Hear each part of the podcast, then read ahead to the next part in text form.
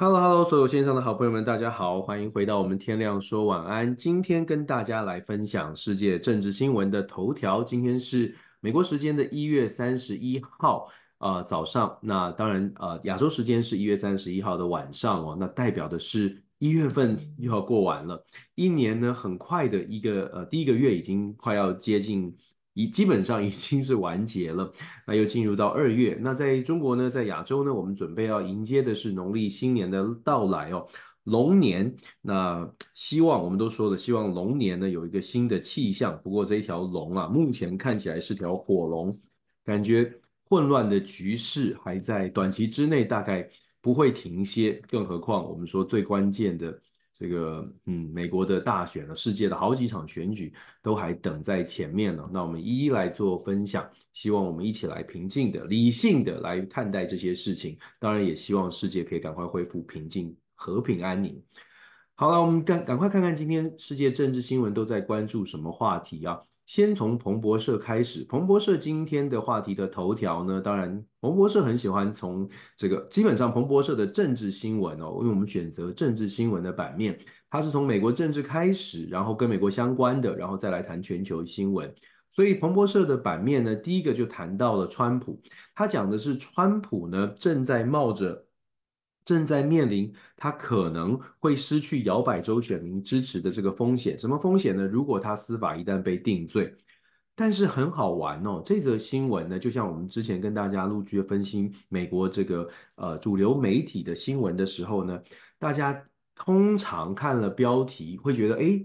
先入为主的觉得，哦，这则新闻在讲的是，哦，川普在摇摆州的选民他的支持度可能会动摇哦。你会觉得，哎，好像是一个稍微的负面的对川普不利的新闻。可是如果你再去看内文的话，你就会觉得很有趣，因为标题看起来不是好像不是很喜欢川普的人写的，可是内文又看起来，嗯，这个内文所陈述的事实。好像跟标题有一点不同，为什么这么说呢？因为这则新闻里面，它的标题讲的是川普如果被判有罪，摇摆州的选民呢会很会有一半以这个以上啊，摇摆州选民会不支持他。他引用的数据是最新的一个民调。讲的是在七个，他们在七个关键的摇摆州进行民意调查。我们知道，跟大家简单说过，美国的大选呢是用这个选举人团制度，所以摇摆州的选民事实上他的选票稍微的更重要一些。这个当然很难量化，但是我们都知道摇摆州的这个决定性稍微大一点哦。那目前针对七个摇摆州做的所做的民调呢，他们问到了一个问题，这个问题是：如果川普在目前的司法审判当中被判有罪，你会不会还是支持川普？百分之五十三的这个摇摆州的选民说，如果他被判有罪，我就不会支持了。如果再进一步，川普不仅是被判有罪，而且还入狱的话，你还会不会支持？我们在这里再次跟大家说一下，在美国呢，总统如果候选人如果被判有罪，甚至是入狱的话，都没有褫夺公权的问题，也就是他还是可以成为候选人，还是可以在选票上面的。而且呢，坦白说，这个最最可以想象一个情况是，川普如果真的有罪，而且被判被判刑确定入狱，然后他当选了总统，事实上法律没有规定总统不能用总统的权力特赦他自己哦。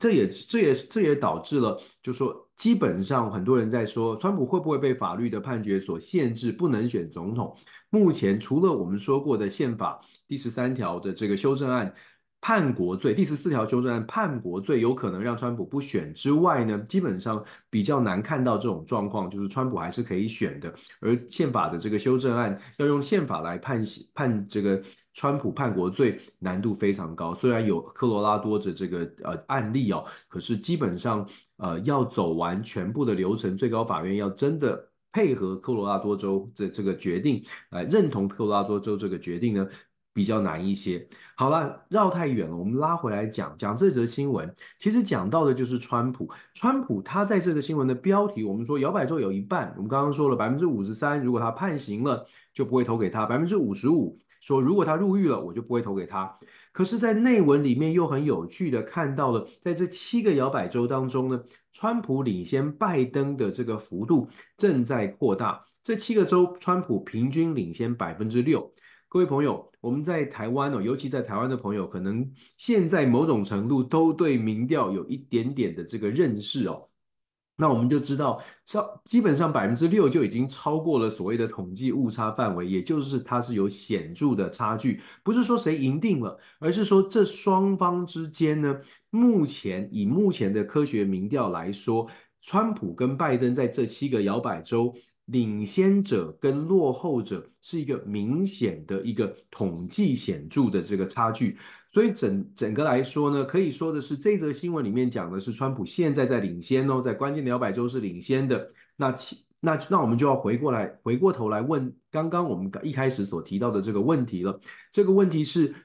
如果川普有罪的话，你会不会投？那民众是说不会投，在摇摆州的选民说不会投。可是我们又看到川普在这七个关键摇摆州，呃，基本的支持度是上升的。所以我们要讲的是哦，这里小小的科普一下，在民调设计问卷设计当中呢，就有一个叫做这个这个 social liability 的问题哦。这个这个意意思是什么呢？这个意思是说。如果你被问到说，你要投给一个罪犯吗？你要投给一个被判刑确定的人吗？你在回答问卷的这个回答者本身，他会觉得呃，好像我不应该这样说，所以他有可能就会出现了选择上面跟这个稍微失真的状态。这个如果再用举例来说，我们也可以说，社会学有一个非常这个有名的案例，就是在民调设计上有一个非常有名的案例，这个就是可以完整的回答，就是所谓的政治正确或者是社会社会的这个责任感的问题哦。这问题是什么呢？如果问一个男性，你有没有买春的经验？社会学的调查发现呢，调查出来问这个问题，只有百分之不到百分之十的男性说：“哎，我有买春的经验。”可是另外一个问题追问说：“你身边有没有听过你的朋友有买春的经验？”结果绝大多数的回答者都说他身边的朋友有。所以你一比之下，你就会觉得很可爱了。可爱的地方就在于每个人都说自己没有，但是每个人都说他听过旁边的人有。这我想大家就听懂我的意思了。也就是说，当我们在民调设计的时候呢，有一些问题，你自己会觉得，哎，我的答案有没有人在看着啊？当别人觉你觉得有别人在看的时候，你就会选择让你自己看起来更加的符合社会期待的一个问题哦。问的的答案哦，所以从这个新闻，我们稍微的再带到一些这个原理原则哦，这个希望只是想听新闻的朋友不要在意。好，我们继续来谈，除了川普这个问题哦，事实上，川普讲讲到川普的司法问题，我们跟大家说过，目前美国的选情呢，确实共和党是声势比较高的，主要的原因哦。恐怕跟川普的竞选，呃，关系还不是这么的直接。主要的原因还是美国民众对于现在拜登政府，不管是在经济上还是呃外交上面的这个处理方式，或者得到的消息，都还不是这么的正面。当然了，选战还会继续，所以我们会看到。拜登团队呢，已经正式的提出要要呃砸下两百两亿五千万美金，在关键州进行大规模的所谓的线上的选呃线上的这个呃呃呃竞竞选呢，用透过各种的平台来来宣传他的这个政绩，那会不会有效果？接下来我们可以慢慢看。总而言之呢，从现在一月底到十一月初的这一场总统大选。会有非常多的话题，也非常值得继续关注。但是我们大家说，稍安勿躁，从务实科学的角度，我们继续一起来学习。当然，Dennis 也会持续的跟大家来分享美国的最新的情况。在这边插个话哦，就说在台湾，我现在看到蛮多的讨论，在讨论到在德州是不是有内战呢、啊？我们以以这个在德州的教书的大学教授，可以说是身在内战的最前线吧。我们以最前线的这个将士的角度跟大家说，那真的是有点夸大了。也许很多人会，也许真的有，我知道，我了解这个，有些朋友会觉得说，嗯，可能某种程程度上会希望，诶，美国是不是自己也很混乱，所以会希望说看到比较戏剧化的混乱的状况。但是呢，我们还是要回归到非常务实跟真实的状况。美国距离内内战。还挺遥远的。美国有非常分歧的意见跟这个态度，可是呢，在距离内战这个论述，我们也看到了有一些视频，网络上有一些消息，我们不敢说是假讯息，但是我觉得某种程度是因为立场上面期待想要看到什么故事，所以说的更夸大。我们在分享呃的新闻呢，当然我们自己有偏好，可是真心的觉得在看待很多消息的时候，自己的偏好要稍微的拉回来一点。美国目前还没有真的进入到所谓的内战的情况，也没有所谓的已经进入到战争状况，也没有所谓的在路上都看到了运兵车、坦克车。并没有这样的消息哦，我必须要很郑重的来澄清。那我也希望大家呢，看待这个消息的时候，就算你有所谓的对特定的呃事件有立场，还是要回归事实，回归事实。我们真的要讲真话，而不是呃，也而不是只是想要看笑话。你如果太想看笑话的时候呢，也许评论跟观点。就会让自己变成笑话，我觉得这个是很麻烦的事情。在这里插播一下这样的一个最新消息，以一个前线的观察者来跟大家做分享哦。当然，这可能逆风啦，有些朋友可能会觉得说，这个你为什么不讲讲我们喜欢听的话？没办法，我们的这个呃重初衷就是分享事实。继续，我们来谈伊朗，伊朗誓言对美国进行这个报复哦。我们常常在讲，尤其是在中中间观点的频道 d e n 全球政治政治笔记，我们都一直在讲说，我们会对我们会有批判性的思考。像美国在形容中国各方面的经济的衰退、经济的不好的时候，我们都会去批判，我们都会去反思。d e n 都会特别去讲说，当美国在说中国在面对多少的经济危机的时候，其实呢，美国自己的经济危机或许更加的严重。这是我们做该做的经呃这个批判。所以我还是要说，因为我看到太多现在可能对于美国有各种的意见或者是各种的想法，所以就夸大了。有时候有的我真的觉得太夸张。好，我们回到伊朗的部分哦，伊朗使言对美国进行报复。现在看到的状况是，我们知道红海的危机，呃，紧张局势在升高，主要的原因就是因为美国有三名军事官兵死亡。那如果再加上我们之前跟大家分享的，在红海的风浪之中，为了登船检查一个一艘这个被美国已经急急坏的这艘这个这个呃可能载运武器的船，两名海豹突击队的队员在登船的过程当中被风浪打入海失踪而身亡。加起来，美军的伤亡人数在增加哦。那我们也说过了，美军的伤亡人数跟现在巴勒斯坦跟乌俄战争的伤亡人数其实是不能对比。但是国际政治的现实面就是，当美军有伤亡，美国的动作跟反应就必须要做出来，否则美国人民没有办法接受。那拜登总统也确实说了，他必须要采取行动。所以大家都在猜，到底美国会采取什么样的行动？目前我们知道的状况是。美国因为受到了无人机的攻击，而无人机的启动对象呢，是在伊拉克，是在叙利亚境内的所谓的这个民兵组织，当然是伊朗所支持的。美国也知道是伊朗支持的，但是伊朗已经摆明了强调自己跟这个组织没有直接的关系，虽然有支持，但没有直接关系，而且也跟这次的攻击行动无关。所以，美国如果要降低跟美跟伊朗直接冲突的可能性，美方所采取的行动大概就会是针对这个组织，也许是全盘全全然的歼灭这个这个民兵组织，也许是攻击这个基地，这些是美国可能会做的事情。那至于说会不会跟伊朗直接的开战，而伊朗强调会报复，怎么样的情况伊朗会报复呢？至少我们知道的是，伊朗大概也不会想要。这个把战争扩大啊，就拉到拉高到所谓的全面冲突的情况。可是我们说，现在在中东地区所谓的抵抗轴心，在英文翻过来有个叫抵抗轴心。抵抗轴心基本上是由伊朗跟这个叙利亚、里呃这个以色呃伊拉克啊、也门这些所谓的武装组织。组合起来的这个抵抗轴心，我们可以想象的是，如果是在叙利亚的境内的这个伊朗支持的民兵受到了攻击，而且甚至被歼灭，大概会做第一波反击的，就是除了伊朗之外的这些外围的武装力量可能会对这个美国做出反击。不过，我们看到最新的消息，伊朗已经这个。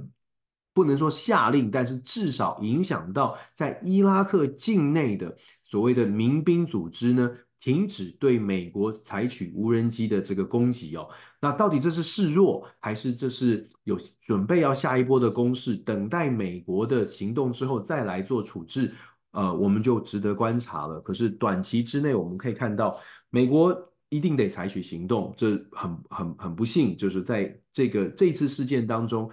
拜登政府他不论如何，他一定要做出一些军事行动，否则他无法交代。那如果拜登政府真的，拜登总统真的吞下去，说好，如果你呃伊伊拉克也没有采取行动，所以我们就再给你一次机会，等等着这个静观其变哦。这五位牺牲的将士很无奈，但是我们为了大局着想而不采取行动，那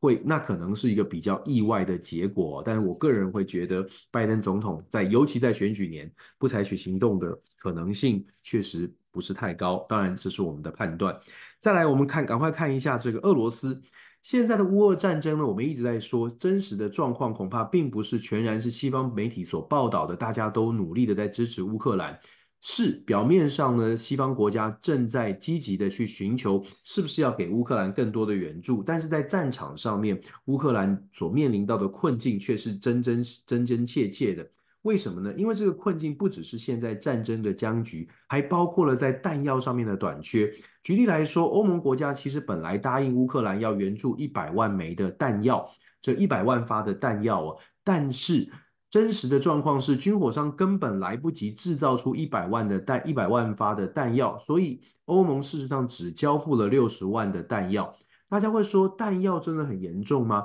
是，根据现在的一些媒体跟专家学者的分析呢，现在乌俄战争现在还在进行战争，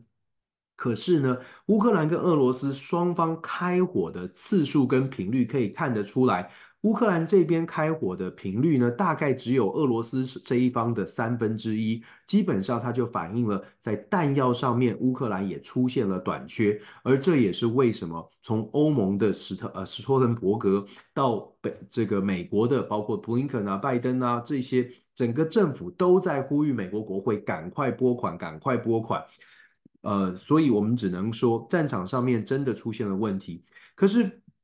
彭博社报道的不仅仅是这个战争上面、战场上面所遇到的问题，因为打了这么久，现在看起来这个战争的形态已经变持久战，而且为了避免人员伤亡，也真的已经伤亡了很多人。所以我们现在看到的新新闻已经很明显的看到，这场乌俄战争变成了无人机大战，然后壕沟战，就是一个持久战、消耗战的一个概念。那我们既然讲消耗战，就回到刚刚所说的，谁有更多的资源消耗呢？西方国家如果全力思维，也许可以撑个久。问题是现在看起来风向正在转变，很多种种的因素，我们待会跟大家分享的时候，就会看到这个全世界各国都面临了不少的问题哦。那乌克兰其实真正的问题恐怕不是在战场上。彭博社也报道了，事实上很多媒体今天都同时报道了这个消息，看来这不是假的，而且看来是被越来越严重。什么问题呢？泽伦斯基跟乌克兰最高将领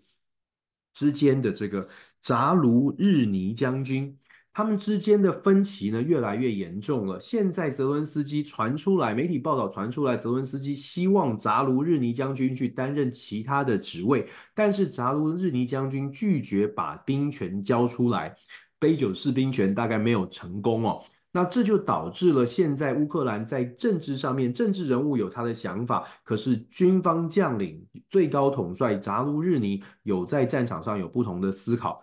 有一个有趣的数字是在乌克兰进行的民调，有百分之八十八的乌克兰民众支持扎卢日尼将军哦来担任他的担任国家领袖。虽然他说他对政治没有兴趣，可是他有八百分之八十八的支持度哦。这个可能对于泽伦斯基来说不会是太好的消息。那泽伦斯基呢就就基本上就对外强烈的表达哦，军方的人士不要涉入到政治。这就蛮有趣的。我们都说民主国家，民主国家，当民众有百分之八十八支持扎卢日尼的时候，政治人物说军事人物不要介入到政治。后续看起来，乌克兰内部有不少的纷争。呃，并非是在战场上，是自己的内政、内部的政治呢，可能都出现了一些分歧。如果我们再考虑到，就在不久之前才爆发了乌克兰自己发现的整个军火采购上面的弊案，有很多人在中从中中饱私囊发战争财。以现在这种状况，乌克兰内部的局势打了两年多之后，乌克兰自己本身的状况也浮上了台面。虽然西方国家想要支持，但是媒体这样的报道，想象一下欧盟国家的国民们、美国的人民们看到这样的新闻，有多大的意愿可以继续的让要继续的支持在国会在各国的这个国会议员们。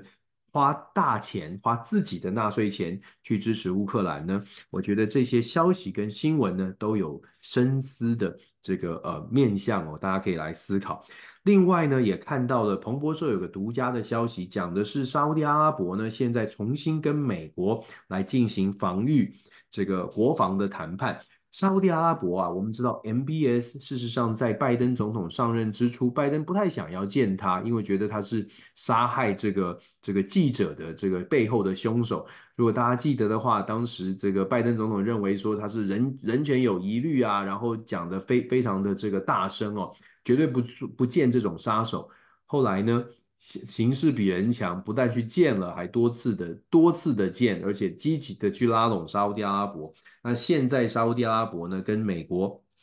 重新开始启动了防御相关的呃谈判呢。最主要的原因是因为在中东地区这个局势的不稳定。美国本来在中东的问题呢，可以靠以色列来解决，可是现在没办法。现在以色列自己就是美国一个很头痛的地方，所以。拉近跟沙乌地阿拉伯的关系，恐怕是不得不为，而沙乌地阿拉伯也可以就此呢，在现在这个局势当中，争取到更多军事上面，甚至是军事科技上面最新科技的提供，呃，不管是战机也好，不管是飞弹也好，在这个时候跟美国来进行谈判，对沙国而言，国家利益大概可以获得这个不少的谈判筹码。我们后我们后续可以继续看他们达成什么样的协议。我们再来看一下这个，在全球的范围之内呢，事实上，彭博社也报道了，目前很有可能在今年二零二四年下半年，呃，年末之前举行的英国的大选，英国最晚可以拖到二零二五年一月，但是以目前保守党在全国的这个民调的这个情况呢，工党回归。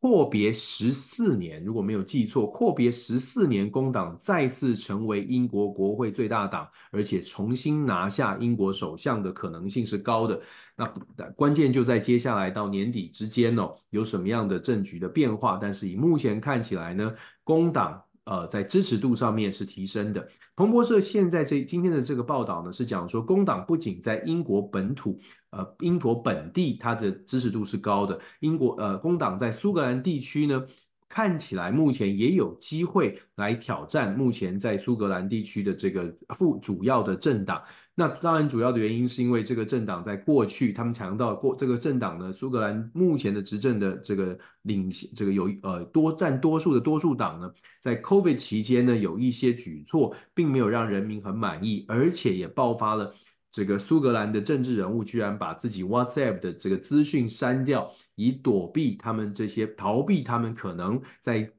COVID 期间或者在过去这段时间。执政上面下达错误指令的一些证据哦，这个消息被爆出来之后，在当地也起引引起了不少的讨论哦。有兴趣的朋友可以再去观察。不过重点在于，现在在英国工党的支持度真的是遥遥领先保守党，这对于苏纳克来说当然不是好消息。我们可以继续来看英国的选举，呃，也是今年这个全球大选当中呢，值得关注的一个重要的地方。再来，我们也讲到了这个，看到说中国呢，北京当局呢是说，川普如果当选的话，他就会放弃台湾。这个消息在台湾朋友可能常常听到了，就是最近也一直都在说，川普到底会如何面对台湾的问题呢？假设川普当选了，对世界局势会带来什么样的影响？相信选随着美国大选越来越逼近，应该会有越来越多的讨论。但是我们现之前就已经开始跟大家说过了。川普重新回到白宫，对于整个世界会带来更多的不稳定。那现在世界就在观察了，北京现在的态态度呢，看起来也是认为说，呃，川普跟拜登在台湾的政策上面会有很大的不同。那当然，我们说在台湾，我们可能要多多思考，究竟未来在美中台三边关系上面，台湾自己要往哪一个方向走？政治人物有没有呃有没有呃？找到一个策略，可以让台湾继续稳定前行。我想，我想呢，政治人物可能都会呃心里有数，那就看呃他们是不是以苍生为念了。我们继续来看，呃，彭博社也讲到了缅甸。缅甸的军政府啊。他们再次的把紧急状态延长了六个月，本来延长状延延长是到一月三十一号，现在新的消息是打算延长到七月三十一号。缅甸好久人好久没有人说了，事实上就像我们提到的，世界政治的残酷就在于，如果大国重视你这个地方，可能你的媒体的焦点也比较多，很多人去关注。当世界比较没有资源跟心力在处在在处理这个呃某些地区的时候呢，这个地区。其实很严重的消息，可能就也没有办法被完整的听到。缅甸就是这样的例子。我们前两天分享的苏丹、非洲的状况也是如此哦。那缅甸现在的情况是呢，缅甸的军政府米昂莱是公开的表示，因为去年缅甸的整个 GDP 的成长成成长幅度是百分之三点四，所以他就公开的表示，如果不是西方国家的干扰。缅甸的这个军事，呃，这个在军事政府管理的呃情况之下呢，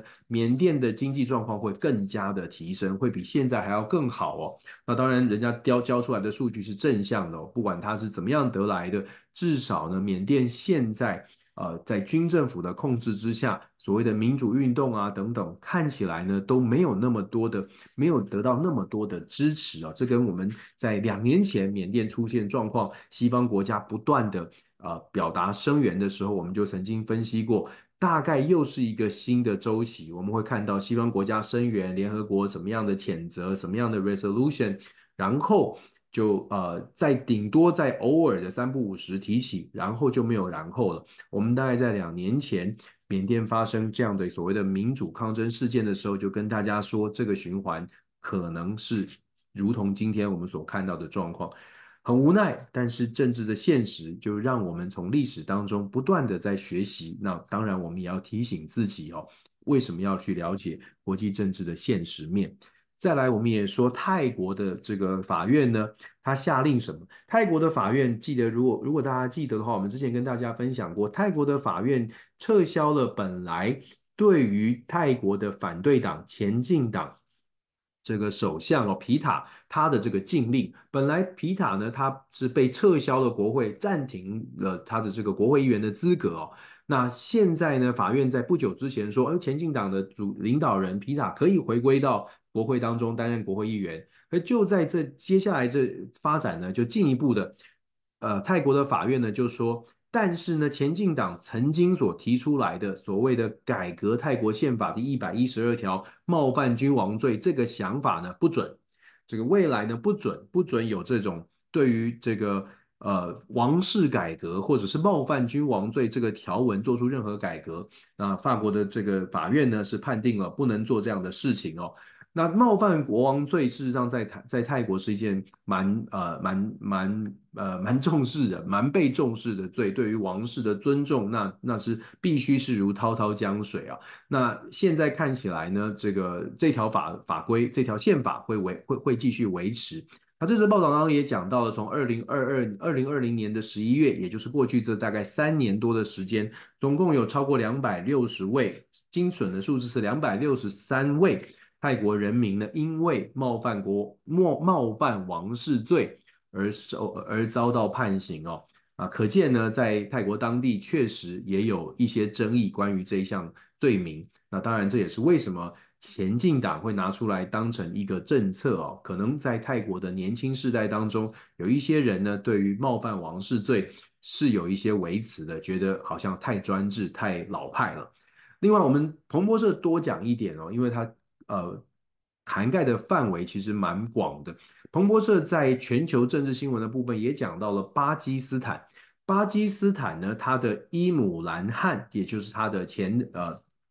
前总理，嗯、伊姆兰汗在卸任之后呢，事实上他被军方呃势力赶下台。他在卸任之后呢，遭到了贪污罪的指控，也遭到了泄密罪的指控。那现在出现什么状况呢？二月八号，这个巴基斯坦即将进行大选，在这个时候。伊姆兰汗所代表的政党呢，现在所谓的这个呃正这个正义党呢，现在呢被调查，然后伊姆兰汗呢就在二十四小时之内被判了两项罪名哦，第一个是十年的，判了十年的泄密罪，而在今天就是美国时间大概礼拜三的早上清晨的时间呢，又被判了第二项罪。贪污罪被判了十四年，总共被判了二十四年。那当然，法院呢是发表声明说这个跟大选无关，但是有没有关系，会不会影响选举，那就自由新政了。不过当地呢报道当中是访问了这个当地的政治学的学者哦，政治学教授是说呢。法院做出这样的决定，虽然他说跟选举无关，可是巴基斯坦的选民呢，会自动的看到这样的判决，就就觉得说，哦，那这个伊姆兰汗所代表的政党呢，大概呃政府是不会让他有机会的，所以会有这种西瓜靠大边的效应，往执政党的方向去做这个呃位移哦，也就是呃跟选举要说是无关，恐怕蛮困难的。最后一条，我们来讲的是彭博社也讲到了中国的汽车，他警告呢，警告说呢，中国的电动车呢可能会造成国家资料安全外泄的风险。这一点我们在之前有分析过。当美国政府强调说云端的资料可能都会造成资料的外泄，常年以来都认为说到。到呃中国大陆到俄罗斯要特别的小心。可是不久之前，美国要求有提供云端服务的公司呢，要提供在美国外国人的这些个资个别资个人资料的这个呃呃借这个呃获取权，也就是要开放给美国政府，由国以国安的理由要求开放。我们当时就讲了。如果过去可能批判像是 Google 啦、Microsoft 进军中国大陆的时候，为了打开中国大陆市场，要跟中国大陆北京做谈判，那当时一个很大的一个呃所谓的障碍，就是北京当局是要求要能够可以看得到这些资料的，这些资料呢是必须要提供的。那当时 Google 这些公司就没有提供，所以他们没有办法进入到中国大陆市场。现在反过来了，当美国政府做出以国安为由做出这样的要求的时候，大家的标准是不是一致，就会引发一些争议。那 Raymondo 现在谈到的中国汽车又是另外一个例子哦。如果是用同样标准的话，其实世界各国的电动车大概都会有同样的问题，尤其是电现在的电动车或者现在的汽车，不要说电动车，现在的汽车事实上都有用大数据来协助驾驶一些辅助驾驶的这些设备，甚至是保险公司都在车上可能安装一些呃这个设备，可以来收集你的开车的呃轨迹记录。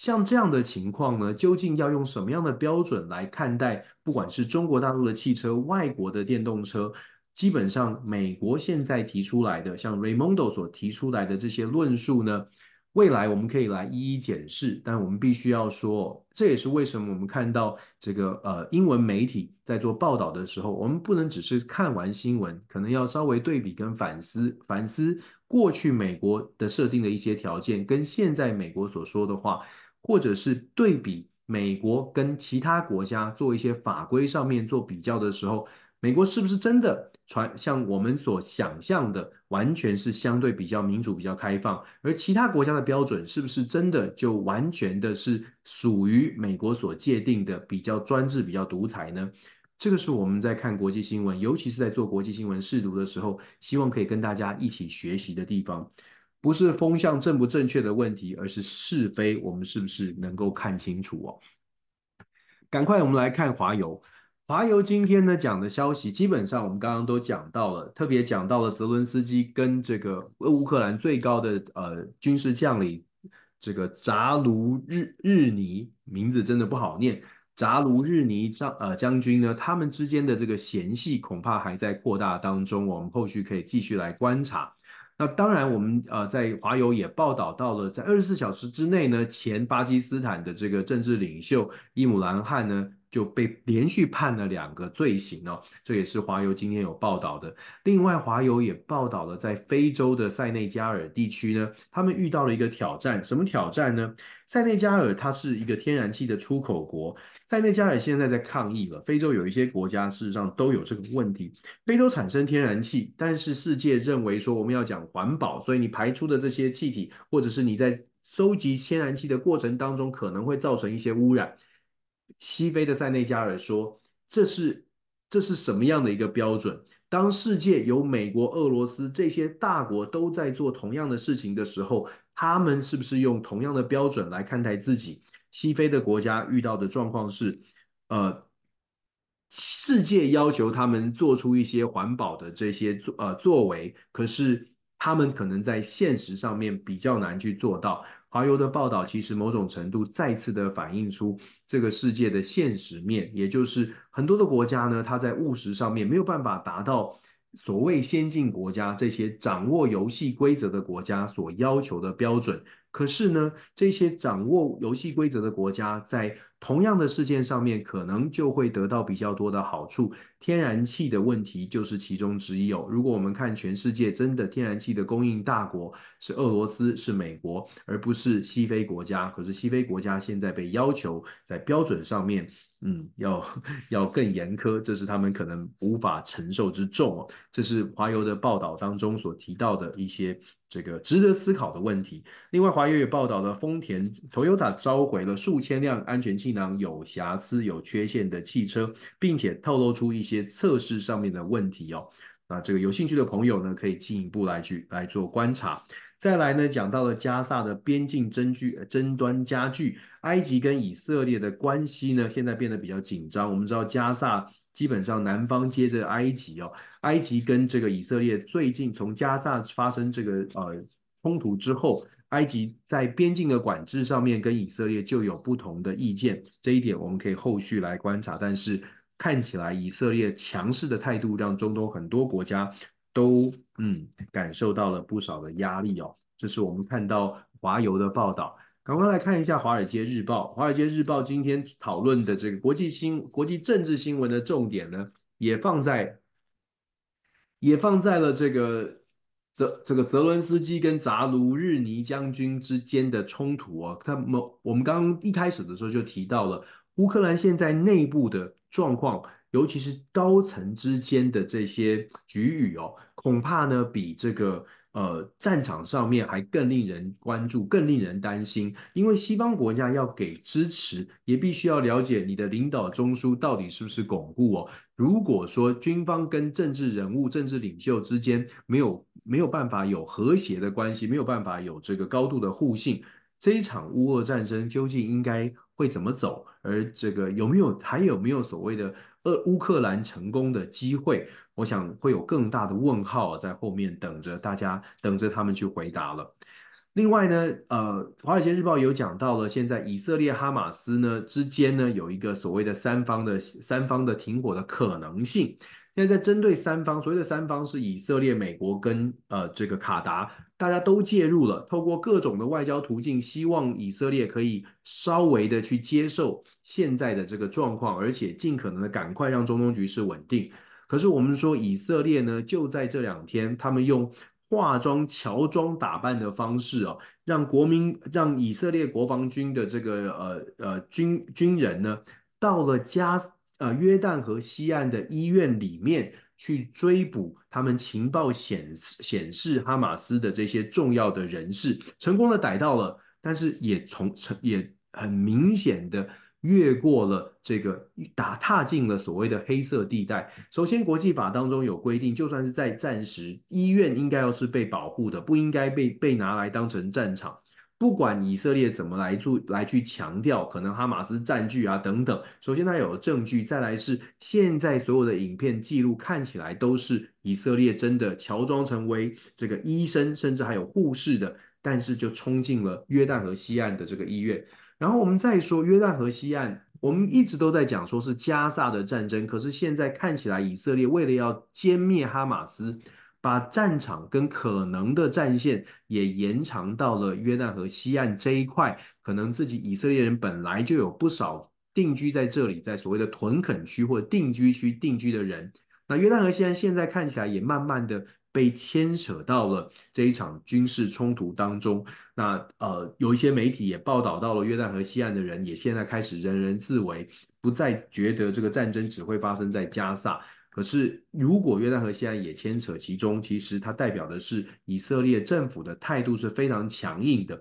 回到我们刚刚说的，如果以色列的态度是如此的强硬，所谓的三方三方和谈、三方休兵，可想而知，以色列可能会要求的价呃这个筹码，或者是以色列可以退让妥协的空间，用行动来说，基本上呢不会是不会是太大的。另外，在媒国际媒体上面，其实我们有听到另外一个消息，是关于纳坦雅胡对于美国拜登政府的高度不满。当然，这个必须要拿出更多的证据哦。那目前看起来呢，确实美国跟以色列之间恐怕在最近关系真的没有像以前这么的紧密哦。因为毕竟美国一直都在期待的是先和平稳定，先去接受，期待美呃以呃以色列可以接受两国方案。那我们跟大家说过，难度很高。再来，我们看到《华尔街日报》讲到了中国的经济呢，看起来啊遇到了很大的问问题，看起来是越来越糟糕了。可是，如同我们所说的啊，这个新闻也蛮有趣的。为什么呢？因为标题确实是讲到了中国的经济的状况啊，呃，看起来是遭受到了不少的打击。而且呢，也讲到了是因为房地产的关系，房地产的状况很糟糕。然后数字上面呈现的确实好像是这样哦，因为他在报道当中有讲到，中国的房地产呢，在呃过去这几个月呢，呃比去年同期是大幅的衰退，是大幅的衰退。然后因此呢，他讲到说，中国大陆现在看起来呢，呃整个的经济状况会变成内部内部的一个很大的压力。很大的压力，可是里面他也同时讲到了中国目前因为这样的经济压力，所以全年的经济成长率下修到百分之五左右。我们跟大家说过很多次了，你当然可以去呃挑出一些问题，当然可以强调说呃哪一个国家的经济表现前景不容不容乐观，不如预期。可是如果你是呃把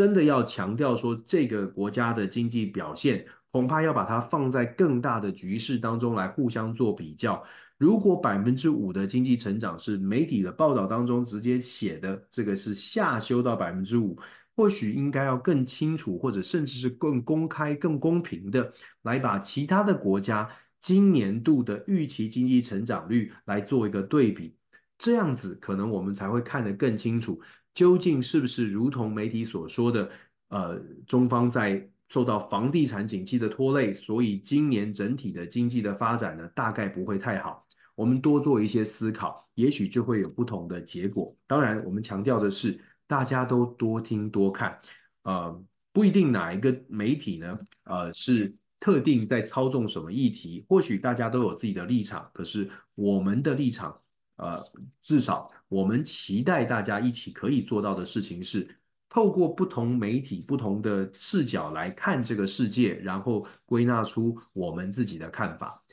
华尔街日报》一样讲到了我们说的巴基斯坦的政治争议，然后《华尔街日报》呢特别讲到了北约的状况。他说呢，北约的这个情况呢，受到未来可能出现川普二点零而受到了一些压力跟挑战。为什么？所谓的川普二点零，在北约的心中呢，讲的是未来的不确定性可能会更高，而且在川普第一任的时候就已经很明白的说了，如果你要美国在当地驻军，在你的欧盟驻军，在 NATO 的国家驻军，可以，那你请你付多一点的钱。我们之前跟大家说过了，驻韩美军所需要的费用。拜登政府目前签的合合同呢，是十亿美金，由韩方来提供十亿美金一年，十亿多美金。可是川普是要五十亿。北约同样遇到这样的挑战，在北约的二十几个国家里面呢，在欧洲的二十八个国家加上美国、加拿大，在欧洲的这些国家里面呢，GDP 呃就是军备占 GDP 比重超过百分之三的寥寥可数，甚至百分之二的都不是多数。所以在这种状况之下呢，就变成了，如果大家如果北约预期到川普是有可能回来担任美国总统的话呢，那这种心态会让北约很紧张。所以北约现在积极的在要各个会员国家呢，都不要忘了在拨预算的时候呢，别忘了未来川普如果上任，大家所获得的或者是大家所期待的军事上面的一些呃规划跟部署，美来自美国的规划跟部署。可能都会出现变化，所以请大家立这个自求多福，赶快把军备的预算提升。可是这张这个文章里面也讲到了，这个北约呢也在积极的寻求所谓的军事军火产业的这个升级哦。那尤其是透过乌俄战争，北约现在集合很多的国家一起来提供弹药，同时也提供来提供自己工业上军火工业上这个呃加深加大厚度的这种练习，这种呃呃实物上面的这种能力哦，我们还是要强调。川普呃，如果真的回归，带来给世界的挑战跟不确定性，那个问号会是真的蛮大的。这也是为什么我们要多赶快看一看这个世界到底发生什么事情。在欧洲呢，《华尔街日报》有讲到这个法国农民的不满，我们稍后马上提到。但是，法国农民不满真的只是目前整个欧洲地区所遇到状况的冰山一角，因为不只是法国的农民不满，各国的农民都不满。我们之前也说到了，即便是最力挺乌克兰，在乌克兰旁边的波兰，他的农民都不满了，而且都在问一个问题，就是对乌俄战争上面的支持究竟要支持多久啊？这个是一个非常现实的问题，但是却是不能逃避的问题。赶快看一下《纽约时报》，《纽约时报》世界新闻今天讲的是呢，一样中东的危机在扩大，拜登一定要采取行动，但是呢，要怎么做呢？伊朗首先说了，他们不会，他不会这个这个呃呃。呃，想要一场真正的战争，不会想要跟美国全面的开战。虽然美国说他们会采取行动，但是伊朗先表态，没有打算要打全面的战争。事实上，讯释出的讯号可以有不同的解读。有人说伊朗怕了，不是不想打了；也有人说伊朗其实是告诉你说，你如果要打，最好有一点分寸。那到底是哪一种呢？那可能真的，我们真的是拜登总统出手，美国出手，做出一些这个反制动作之后呢？我们就会就可以来观察到，到底伊朗是真的这个呃呃真心的觉得呃可以有一些弹性，还是伊朗其实只是这个暂时呃暂时收起他的严肃的面孔，呃来呃听其言观其行，这些我们都可以来观察。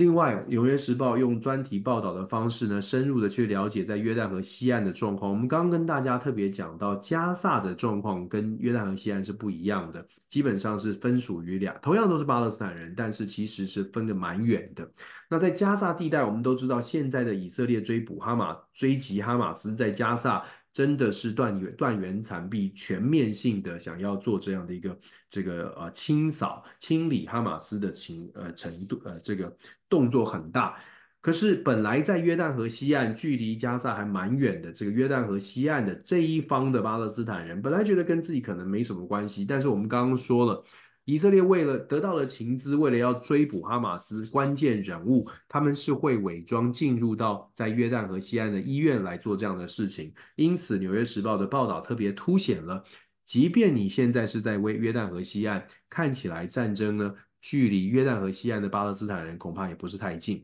纽约时报》的专题报道还报道了报道了法国的农民的抱怨，法国农民基本上讲的是整个通货膨胀还是很高，成本居高不下。但是看起来呢，政治人物却把我们给农业的补贴很大一部分转移到对乌俄战场上面的援助。不管这个钱究竟是如何的挪移，但是从《纽约时报》的新闻当中，我们看到的是法国的农民，他们访问到的法国农民至少得到的讯息是，马克龙把可能要给农业的补贴为什么要删除呢？因为法国需要更多的口袋现金，可以去援助其他的国家。这一点呢，让现在已经面临通货膨胀、成本高居不下，还有甚至之前还有旱灾的危机，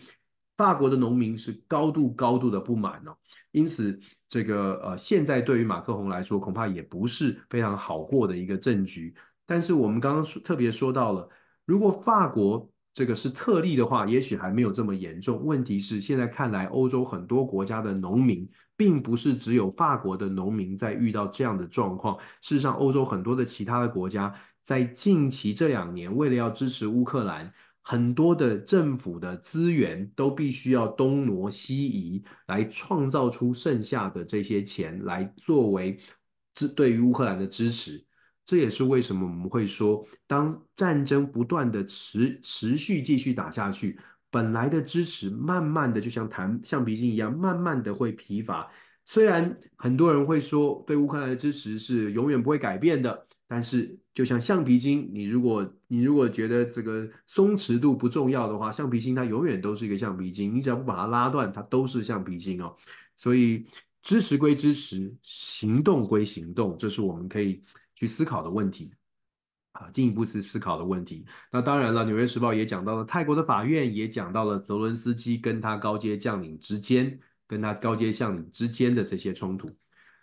我们看到的是，呃，继续我们看到的是这个，呃，英国的《财经时报》，英国《财经时报》世界新闻的头条就是讲到了这个伊朗支持的伊拉克民兵呢，他们说短期之内会暂停。我们刚刚说过会暂停对于美国的攻势，我们刚刚也解释过了。现在的暂停是不是能够换来比较和平的现象？这是我们嗯要继续观察的部分哦。